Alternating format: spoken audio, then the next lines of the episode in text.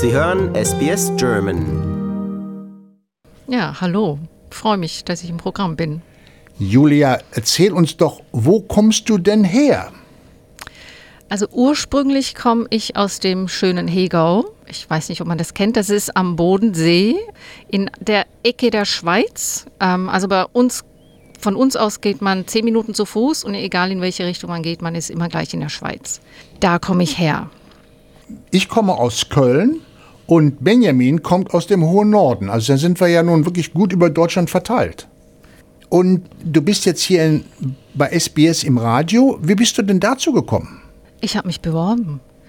Also ich habe ähm, gesehen, dass ähm, die SBS einen Casual Producer für das deutsche Programm sucht. Und ich habe einen Hintergrund im Journalismus, also ich habe Publizistik studiert, ich habe Erfahrung im Print- und Online-Journalismus, mache aber seit einigen Jahren ähm, Content Marketing, was hat auch mit Schreiben zu tun und Recherchieren und Leute interviewen und Themen suchen. Aber es ist doch was anderes, als so wirklich im Journalismus zu arbeiten. Und dann dachte ich, da bewerbe ich mich mal.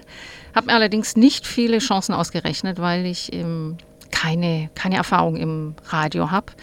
Ja, und habe ähm, zu meiner großen Überraschung und Freude den Job gekriegt und freue mich wirklich sehr, dass ich jetzt Teil von diesem Team sein kann sehr steile Lernkurve, muss ich sagen.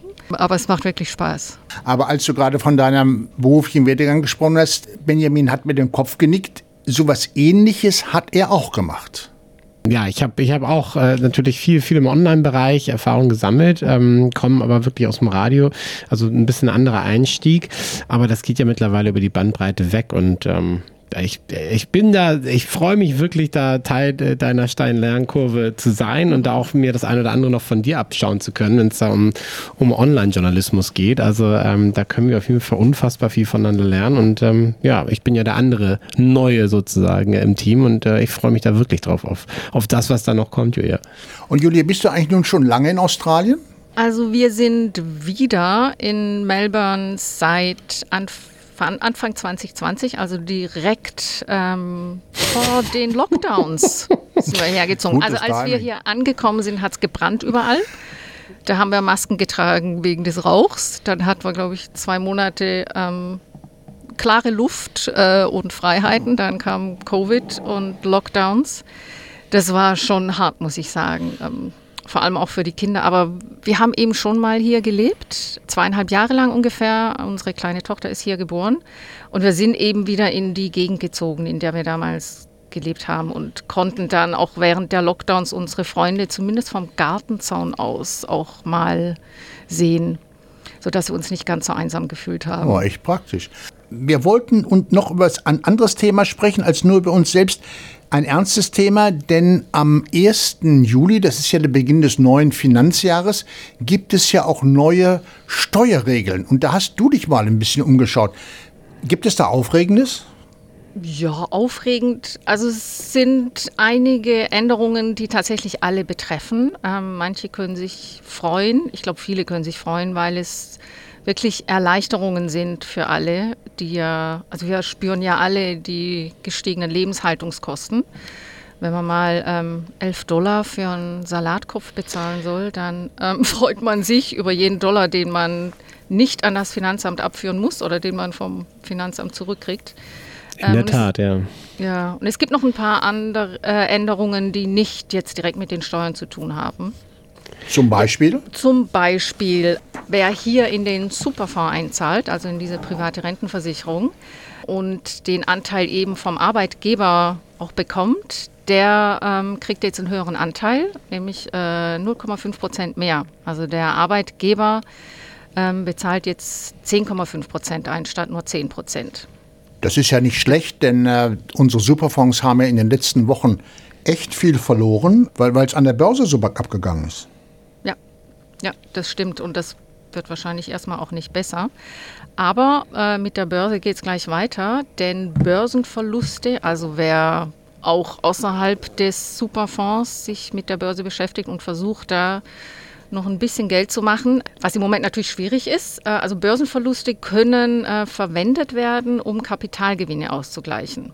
Also die werden, werden dann gegengerechnet Also das ist dann die, das betrifft die sogenannte Kapitalertragssteuer.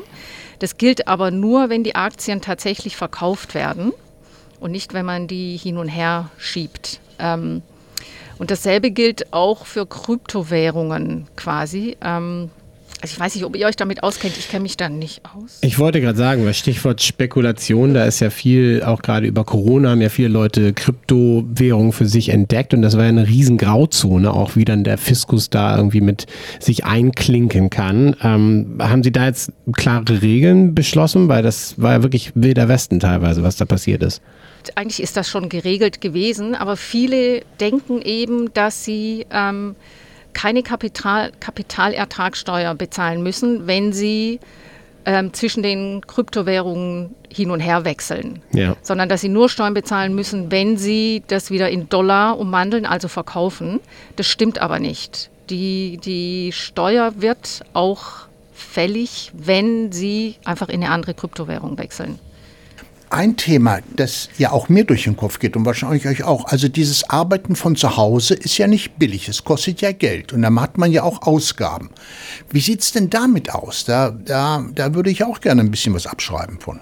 Ja, das kann man, aber nicht so viel, wie viele denken. Das hat äh, jetzt die ATO auch nochmal klar gemacht, dass ähm, Viele denken, sie können jetzt alles abschreiben, was aber nicht so ist. Also ähm, das Finanzamt geht davon aus, dass bis zu 8,4 Milliarden Dollar zu Unrecht ähm, als Abschreibung beantragt werden. Und da wollen sie jetzt eben auch noch mal genau drauf gucken, dass man ähm, da nichts, also dass man jetzt nicht äh, versucht, sich einen Kühlschrank ins Büro zu stellen, was man natürlich nicht abstellen, abschreiben kann. Dann brauche ich mal ein Bier zwischendurch, kann ich nicht arbeiten. Ja, da musst du dann in die Küche gehen. Oh. so ein bisschen aufstehen zwischendurch soll ja ganz gut sein. Ja, also goldener Rat. Danke dir, Julia. Hm?